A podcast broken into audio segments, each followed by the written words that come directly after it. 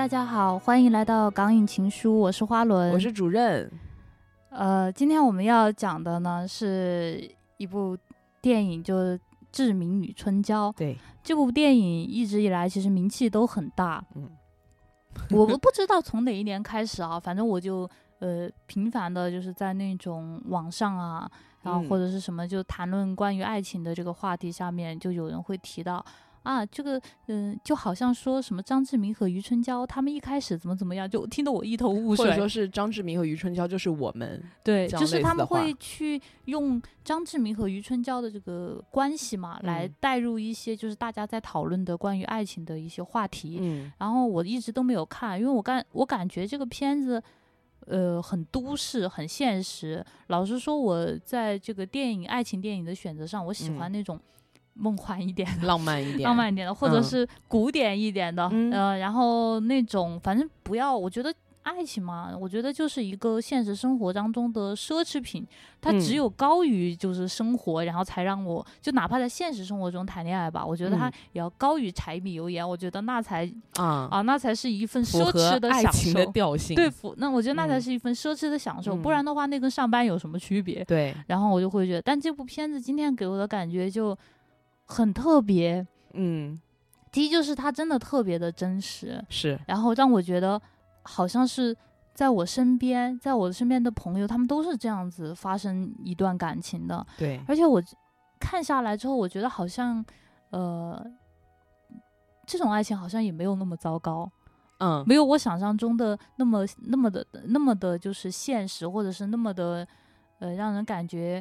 啊，好像是说，呃，我爱谁都可以，然后反正我只是恰好碰到那个人，那我就跟他爱了嘛。好像也跟我想象中好像也有点不太一样。对，就这部片子其实给我们的感受就像一个恋爱真人秀嘛。呃，对对，就是你感觉就是它就会发生在你身边，你的同事、你的朋友，或者说是你自己，你自己身上会发生的事情。嗯，它一点都没有刻意的一些制造矛盾或者戏剧冲突，或者说一些戏剧化、场景化、情绪化的一些表现，它完全没有，它就是你的日常，对吧？就是呃，因为都市爱情。其实就是这样子的。我们每一个人其实平时都很忙，就其实我们不会有那么多的时间，我们去发生那些特别戏剧化的那些那些事情啊。就可能有的人有啊，有的人没有啊。但是我觉得，其实大部分人、普通人，他们过的就是这样的生活，他们经历的就是这样的感情。一个男生碰到一个女生，就我们能够从志明与春娇的相遇中，我们就可以看出熟悉的影子。哎，好像。我们认识的人，或者说我们自己，其实就是这样子，从陌生到认识，到暧昧，最后再到在一起，好像就是一个这样的关系。它没有什么 大彻大悟、大悲大喜的一个过程，就是这样很自然的发生了。还有就是在互相在恋爱的过程当中，然后互相抢夺这个主导权，对，然后或者这个拉扯的这个过程，然后包括在暧昧期间，就是好像要。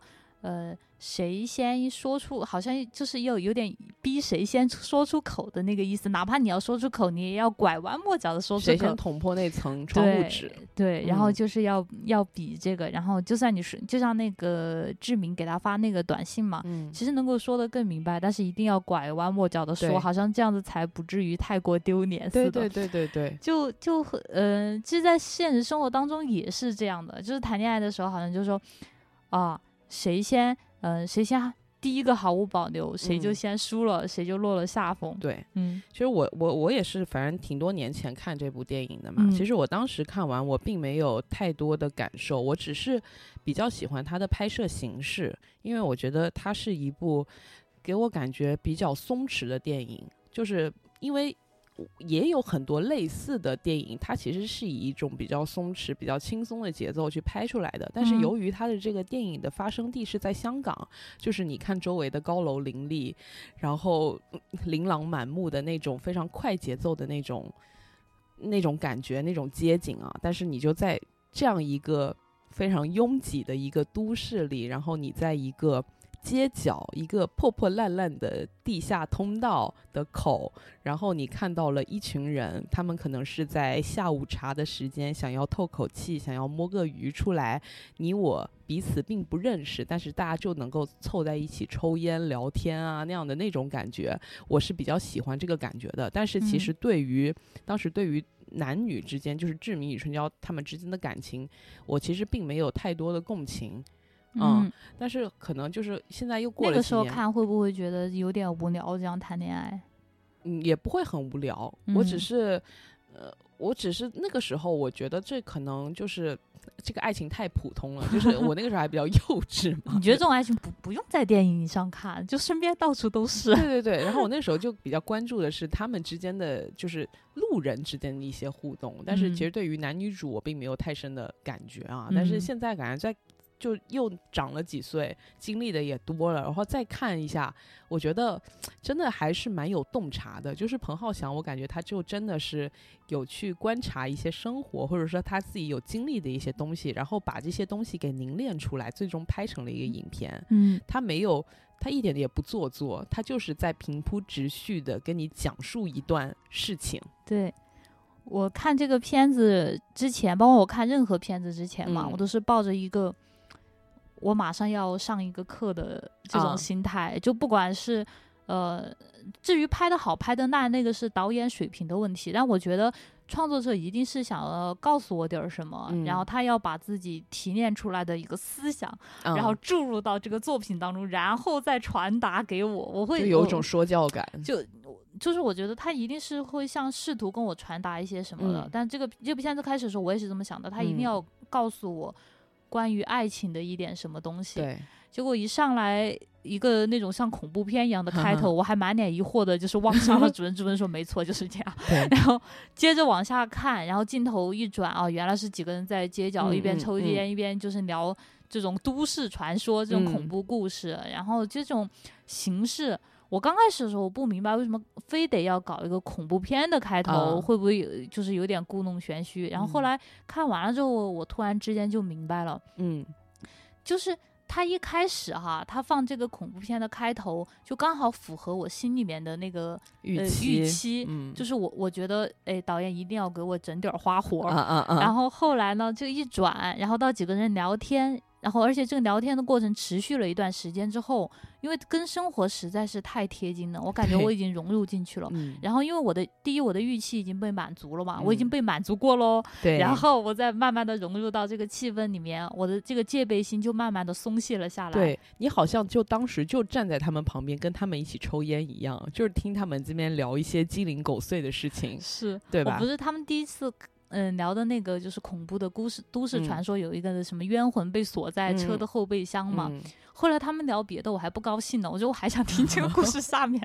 没有，但是你继续听他们聊下去，你就发现，哎，你的注意力又被吸过去了，因为他们开始聊一些狗血的事情，故事，呃，那个办公室奸情啊什么的这种这种八卦，我就感觉这一段真的好生活，就特别吸引我。我就是非我看这部电影就是最喜欢的场景就是他们一起聚众抽烟的场景，我就感觉真的好放松啊，就是那种你日常忙碌的一个闲暇碎片，嗯，然后你就进入那个。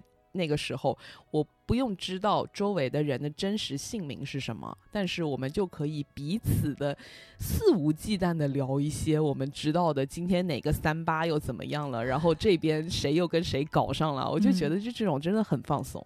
对，而且就是我。我觉得那一刻哈，他们之间是特别特别平等的。我印象特别深刻的是那个印度小哥儿，那个印度小哥不是不是个外卖员嘛？对。然后他把那个客人的东西拿出来给大家吃，是那个印象给我都是特别深刻。其实那个外外卖小哥仔细想想，可能是收入最低的那个人。嗯。但是那一刻，但但是在这群烟民就大家一起抽烟的时候，他是最慷慨的那个人。对。而且这个时候，我真的就是我们彼此之间是没有一些利益挂钩的。我真的是对你不需要有什么防备，我也不用担心你会对我做什么不好的事情。那一刻，人人平等，人人自由。对我跟你讲点公司八卦也没关系，因为你不是我们公司的。对 对，是的，就感觉在在那个时候，就是你戴着面具很累的时候，你可以。丢掉面具，对，你可以获得五分钟的愉悦。是，而且这些人你说熟也不熟，说不熟你们又认识，对。然后你可以随随便便的，就是开黄腔，然后说一些有的没的，你不用再维持你的一个形象。对，就这个关系就很微妙啊。他你你也不是同事，然后你也说不上是朋友，但是肯定也不是陌生人。但就是在那一刻，我们大家好像能够彼此依靠一点点。对，很很很有意思。我觉得就是一个特别特别安全的距离。对，嗯，好棒啊。然后说到这个《志明与春娇》啊，就是这部片子啊，我们像刚刚说的，就是彭浩翔没有试图在给我们讲什么爱情的大道理，因为我们以往看的很多就是爱情经典剧目，他都比如说他在试图向你展现爱情丑陋的一面，或者爱情神圣的一面，或者说是试图探讨爱情的真谛。这部片子没有，我感觉他在试图向我们展现的是爱情的边角料。哎，这一点我觉得很特别啊，很有意思。你就感觉真的是像你自己在亲历，或者说你看着你的朋友在亲历这样一个过程，我们之间的这样的一个从陌生。到相识，再到一个暧昧，就这样的一个过程。就是这部片子，它的氛围绝对是非常暧昧的。我们其实，在上一期讲中南海保镖的时候，其实我们也说过暧昧，但是那个暧昧，它给我的感觉是更加梦幻，它像笼罩在一个泡泡里，因为里面的男性跟女性都是我们日常生活中不常见到的一个形象，不常见到的帅和美，对，也不常见到的这个什么禁欲系啊，这种男男性的形象。而且中南海保镖啊，他那个。呃，他他那个暧昧有一种非你莫属的感觉啊，而且但是这个志明与春娇其实并没有。你说把呃志明换成后面那个帅帅的阿 Sir，就如果那个阿 Sir 出现在志明之前，是不是也可以成立呢？好像也可以成立。对他这没有非你莫属，这面的男女主角对就不一定要是志明与春娇，换成任何一对男女，他们都可以。对对吧？只是在一个恰当的时机，觉得哎，你好像对我有点意思，或者是哎，你好像还不错，然后就可以开始了。就跟就跟张志明他在片尾他说的一样，他就余春娇就问张志明说：“你为什么会喜欢我啊？”张志明说：“我是感觉你挺喜欢我的，所以我就喜欢你啦。”对，哇，这句话我觉得好在理啊。因为我们现实生活中其实就是这样的，你看，因为就是我们不管是男性女性，其实都是这样的。现代人真的太忙了，尤其是打拼的这种打工仔、城市人啊，这种大家的节奏都很快。我们其实分给我们自己的时间都已经很少了。更不要说把这个时间再去分给别人了。我们在学生时代，我们可能会去追求一场从零到一的恋爱，就是这个男生看到这个女生，我就非要追到这个女生，我可以花所有的时间、所有的精力，我去追求一个女生。但你说现在对于一个社畜、一个九九六的 民工来说，这种。体验真的是很难很难，不是说完全没有啊，只是说对于我们绝大部分普通来人来说，这种经历真的是很难。对，所以说我只有感受到了对方释放出的一点信号，我才能够有勇气或者有动力，我去往前走一步。嗯，这代表着我不可能再去做一个无用功，而于就像就像我觉得于春娇的那个工作生活就特别真实，就是。他能够为爱情做到的最大的让渡，就是请半天假。是的，或者说是我为了省一点短信费，我去为你转转一个网络，就这样。嗯，但是真的，我觉得转网络这一点也很妙，就是这在我们看来只是一个很平常的行为啊，但是对于张志梅跟余春娇这种还在暧昧期的男女来说，就是好像这个女的释放出的这个性呃行为。他的带给我的信号就是说，是不是要确定下来了？那这个时候，在一个男的，就是我不是说他渣男，只是说在一个人他还没有做好心理准备的时候，你突然间往前进了一大步，我可能会被你这一大步给吓到，往后缩了一步。嗯，我觉得这个这个这个也还蛮真实的。他并不是说不想负责任，只是说这个东西太突然了。我怎么突然间好像我就要跟你确定关系了？我们不是还在暧昧吗？好奇怪哦，对吧？好像两个人在跳一种舞蹈，如果你往前踏一大步，对方就会吓得后退一步。对，就是这样。就是我突然间我就被你吓到了。嗯我觉得那一刻，就是他可能也是还没有想好一个下意识的反应。嗯嗯嗯。而且这个片子其实他。刚他们两个认识一共才没多久，还七天，总共七天，总共就七天。然后我们都会觉得就是有一点快，但其实是怎么说，就很符合这种都市的快餐式的这种生活，还有这种感情。我。我觉得现在哈，就是现在，就是大陆的这个大城市也越来越有这个片中的这个生活的这个味道。有很多人都说，其实就是谈现在在这个大城市谈恋爱嘛，嗯，不是说呃那种矢志不渝的，哦，我非他不可的。我自从看到了他，我就不会再想跟别人过下半生。其实其实很多时候不，他不是这样，就是我只是想。下班回家之后，有人陪我看电影，有一个人陪我看电影，或者是说，我想找一个人，一个还看着很顺眼的人，跟我一起分担房租。对，很多时候的恋爱真的就是最，他们内心就是很多人内心深处真的是出于这样的原因而在一起的。对对对，就是其实这种需求还是挺互补的，就是我们彼此都需要找一个人。来陪伴我们度过这些空空白的时间，就是因为有的人他可能就是不习惯一个人，所以说他可能会需要另一个人来陪伴我。就是如果说这个人他恰好我对他。他对我都互相有好感的话，那我们就可以组成情侣关系。嗯，那如果说我对你没有好感的话，我找一个室友也可以，或者说我养一只宠物也可以，就是都是一种陪伴的功能。对，说到底，人类还是群居动物啊。对呀，就你说，就是在住进高楼林立的钢铁城市之前，然后比如说一个村儿里面，其实大家都是那种互相。串门关系很近，不会有这种很强烈的需要人陪伴的这种感觉。对，但是在大城市里面，你真的要建立一种紧密、紧密联系的，跟其他人发生紧密的联系，你才会在啊这个城市有一种呃归属感吧。嗯嗯，你会觉得这个城市里面还是有人在在乎你，或者是有人是在等你的。对，其实我其实今天又再看了一遍啊，我还是没有。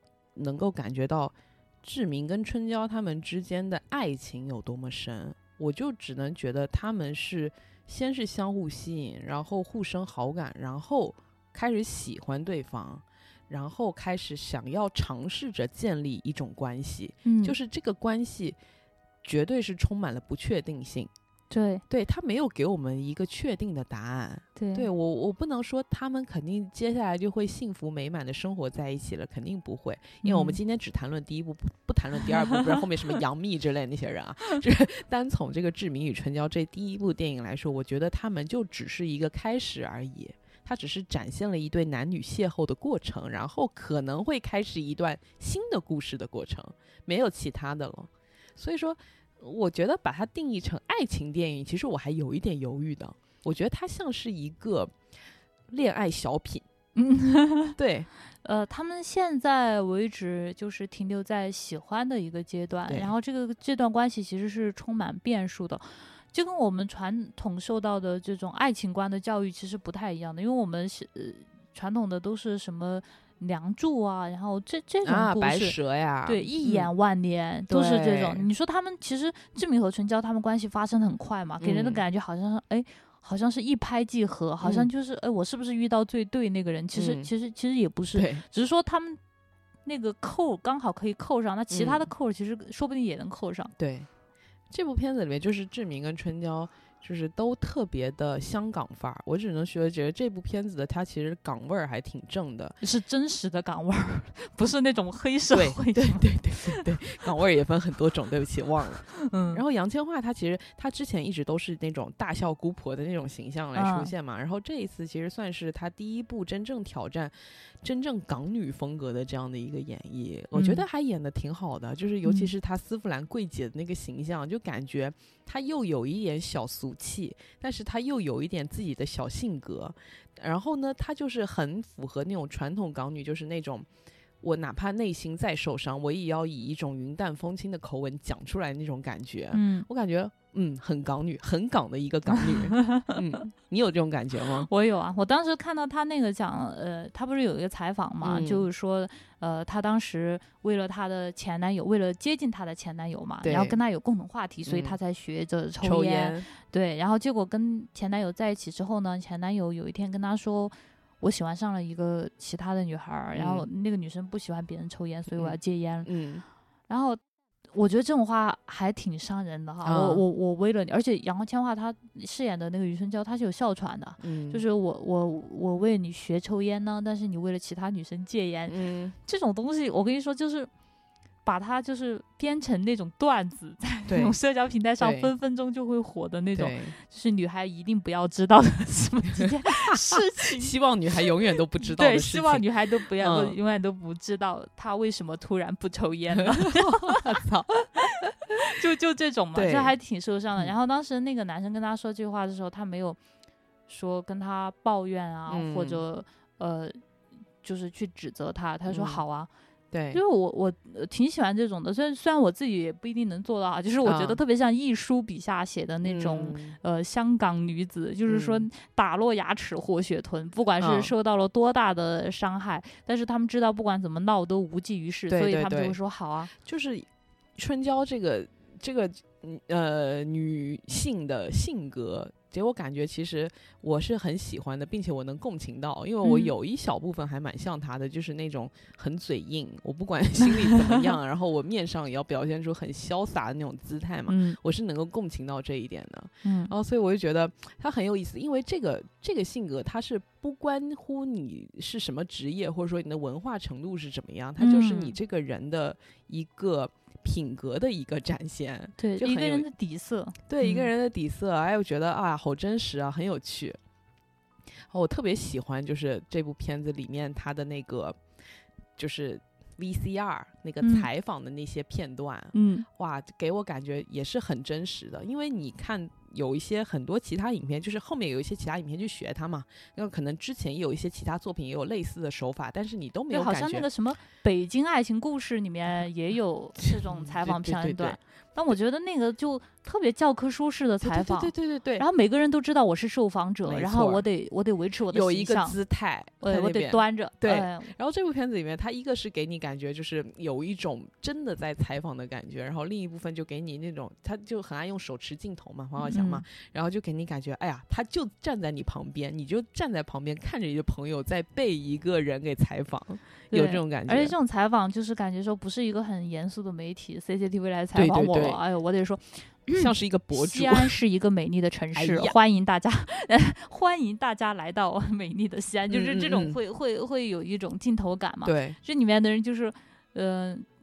就是里面那个角色，就是志明那个同事叫公公嘛，嗯，他是第一个受访者，给我印象特别深刻，就是他在镜头面前肆无忌惮的说着那些很贱的话，对，然后那个当时那个镜镜头后面采采访他的人问他，说你怎么评价这个呃陈志明和余春娇呢？他就说什么。是骚娘们碰上 脂粉客，对，然后 是的，就会肆无忌惮在镜头前面说这句话，让我感觉他们好像没有觉得，他们好像觉得这个镜头就是朋友拿着 DV 在拍他们一样的感觉。对对对，你知道《志明与春娇》是三级片吗？我我我刚刚才知道的，对，你知道为什么吗？因为你没发现它里面没有任何的什么亲吻啊、亲密戏啊那种。对啊，就是他们 他们连床戏，我本来以为会有床戏，但是也都没有。对，因为它里面的脏话太多，然后就被定一个就是各种什么丢雷啊，就是那种就各种什么又又性器官啊，又荤段子啊，然后又问候你老母啊那种，这种话太多了，就很有意思。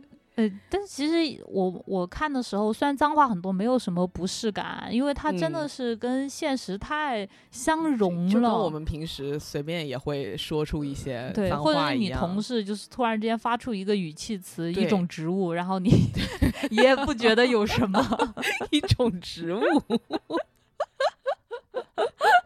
对，是的，对。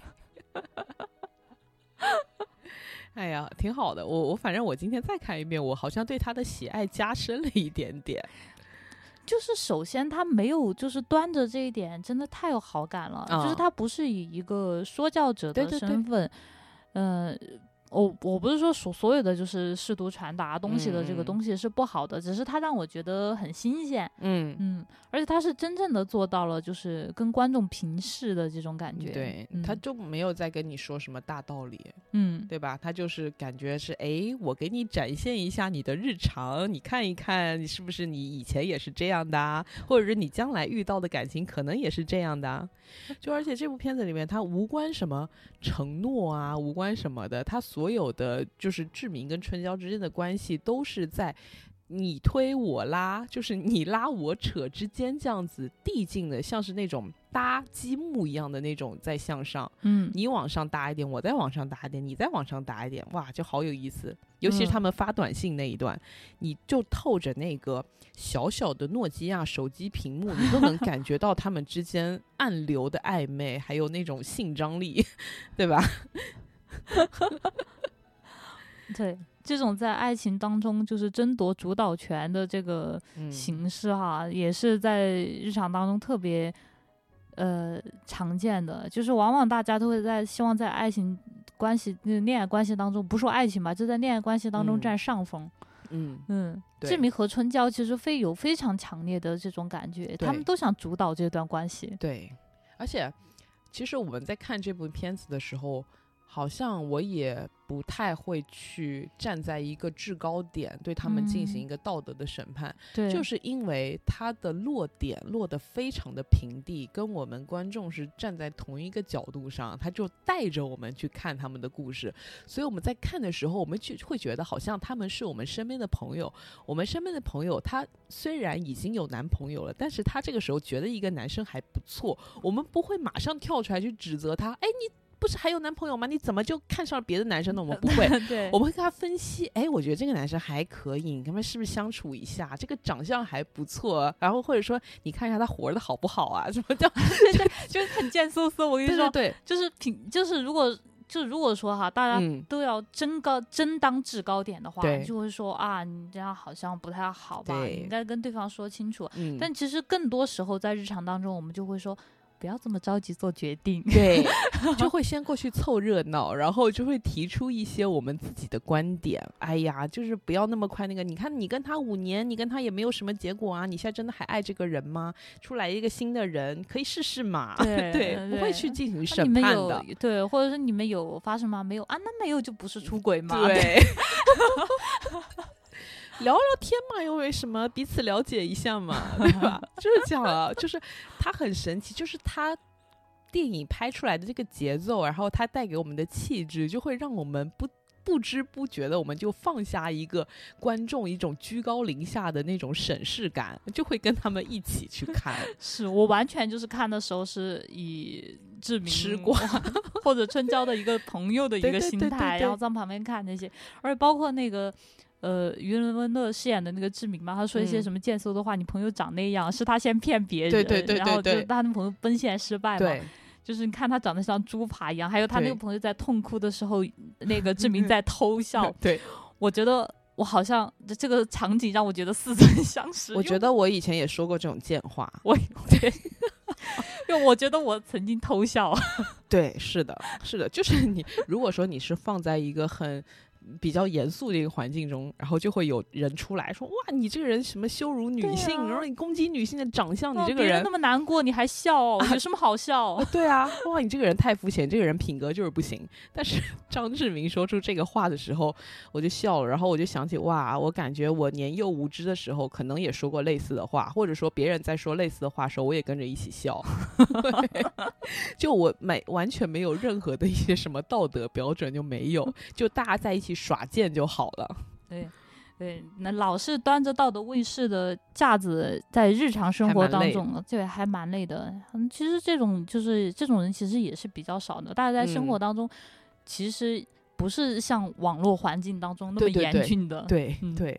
就大家就是很 chill 嘛，因为我知道你肯定也不是就真心的觉得，就是你心里画着一个什么猪扒标签，然后你就看到一个女的像猪扒，你就去给她贴上。其实不是的，我真的就是随口耍贱而已。